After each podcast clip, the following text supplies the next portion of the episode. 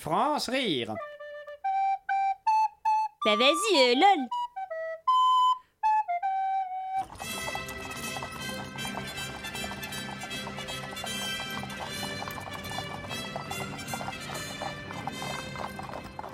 Cher journal, la joie m'étreint ce matin à la perspective de l'aventure que je m'apprête à vivre en ce 21 juin de l'an de grâce 1791.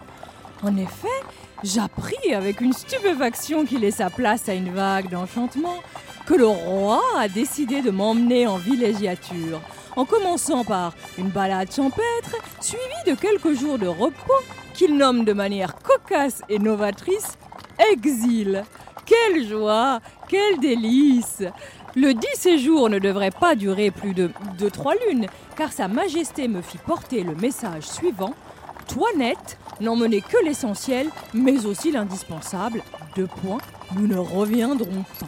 Oh, frisson de l'inédit Une rougeur me monte aux joues en te confiant, cher et précieux journal, que je crois que le roi envisage des activités quelque peu ébouriffantes, car il m'a mandé de m'accoutrer en domestique pour le voyage. Cette demande m'indispose légèrement quant aux honneurs qui sont dus à mon rang, mais ce que mon souverain exige, mon souverain obtiendra.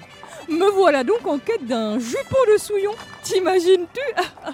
Non, tu ne le peux point car tu n'es qu'un cahier de papier de soie. Passons. Alors que je sens la calèche ralentir. Hmm, J'espère que nous faisons un arrêt afin de nous ravitailler en briochine. C'est bien meilleur que le vulgaire. Ah, c'est les clameurs qui parviennent à mes doux. Hmm, J'imagine que ce sont nos sujets qui, transportés à l'idée d'avoir l'honneur d'entrevoir nos majestueuses figures royales, manifestent là leur joie. Nous n'étions pas supposés faire halte à Étrange, mais excitant.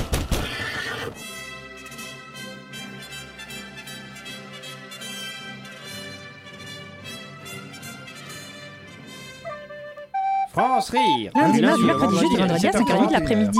Sur Radio Campus Paris.